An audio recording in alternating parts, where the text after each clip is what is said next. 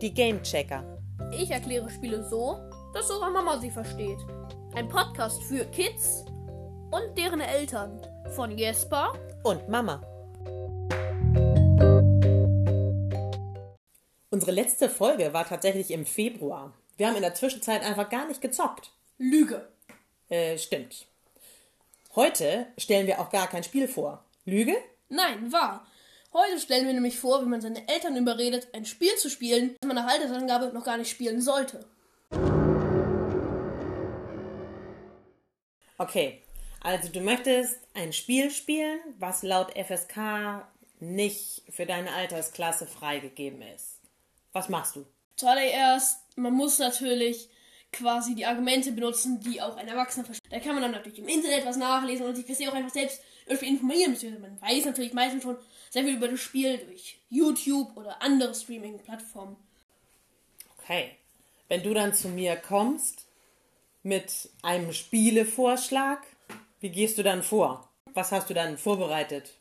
Zuallererst, man muss natürlich nach einem YouTube-Clip erstmal gucken, weil wenn ich dir jetzt den gewalttätigsten und blutigsten Abschnitt vom kompletten Spiel zeige, ist natürlich eher sch erstmal schlecht für dich.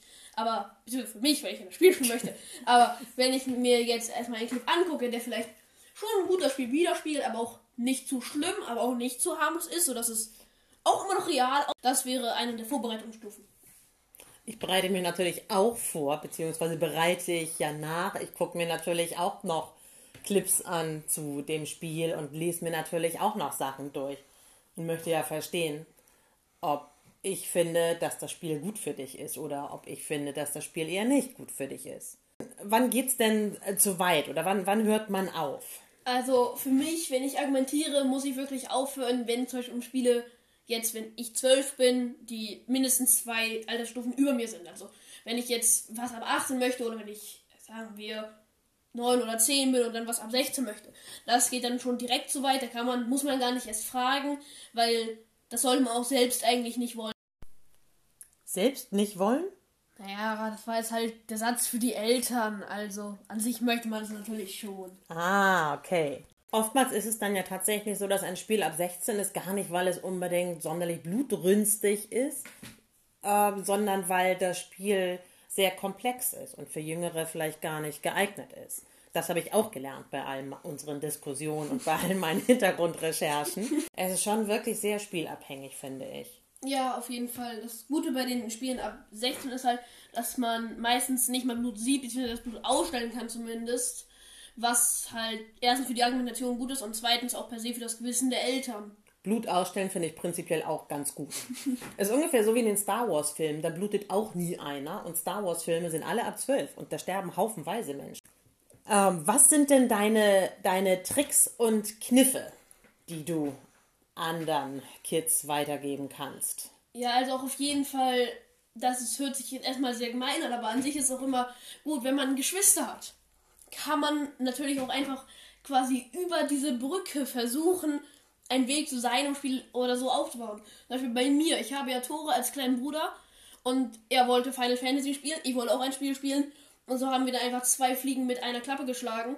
Ich konnte einfach vor Mama und Papa einfach ein bisschen angeben, beziehungsweise ein bisschen auf groß tun, indem ich Tore geholfen habe, seine Argumentation vorbereiten, zu, vorzubereiten und habe gleichzeitig auch noch meine eigene vorbereitet. Und am Ende haben wir jetzt, dürfen, dürfen wir jetzt beide unser Spiel spielen. Und das ist halt einer der Kniffe. Kleine Geschwister sind natürlich immer gut und profitieren von ihren größeren Geschwistern. Auf der anderen Seite ist das dann die Chance für euch Großen, so ein bisschen Medienkompetenz zu beweisen und das beeindruckt Eltern. Hast du noch einen guten Tipp, Jesper? Man muss wirklich versuchen, dass man ruhig bleibt, sich auch die Argumentation seiner Eltern anhört und es nicht versucht, direkt in den drei Minuten zu schaffen. Man muss es auch über einen längeren Zeitraum machen. Das Wenn man es dann kann, dann geht es schneller. Aber zum Beispiel bei Overwatch habe ich über ein Jahr, bis ein halbes Jahr gebraucht, bis ich meine Eltern überredet hatte. Also ich finde es immer gut, wenn wir, wenn wir darüber sprechen können, wenn ihr zu uns kommt und Spiele vorstellt, ich weiß dann ja schon immer, es wird eine heiße Diskussion, eine lange Diskussion, ich muss mir viel angucken. Aber dadurch gucke ich mir auch viele Spiele an, das ist ja auch interessant.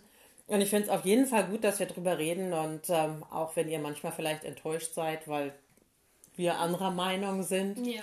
Aber steter Tropfen, denk an Overwatch, ähm, hüllt ja auch den Stein. Mhm, auf jeden Fall. Aber ich bin auch der Meinung, man sollte wirklich mit den Eltern darüber reden, weil dann hinter dem Rücken irgendwas zu machen, fliegt sowieso nur irgendwann auf und das ist auch einfach nicht. Da muss man immer mit einem schlechten Gewissen das Spiel dann spielen, das will man ja auch nicht. Dementsprechend, also mit den Eltern darüber zu reden und wenn man dann vielleicht mal ein Nein bekommt, versucht man halt eben nächstes Jahr wieder. Also irgendwann wird es klappen. Vor allem jetzt auch mit den guten Ratschlägen aus diesem Podcast. Und Jesper hat das eben nicht gesagt, weil ich mit einer Pistole auf ihn gezielt habe. Das möchte ich nochmal dazu sagen.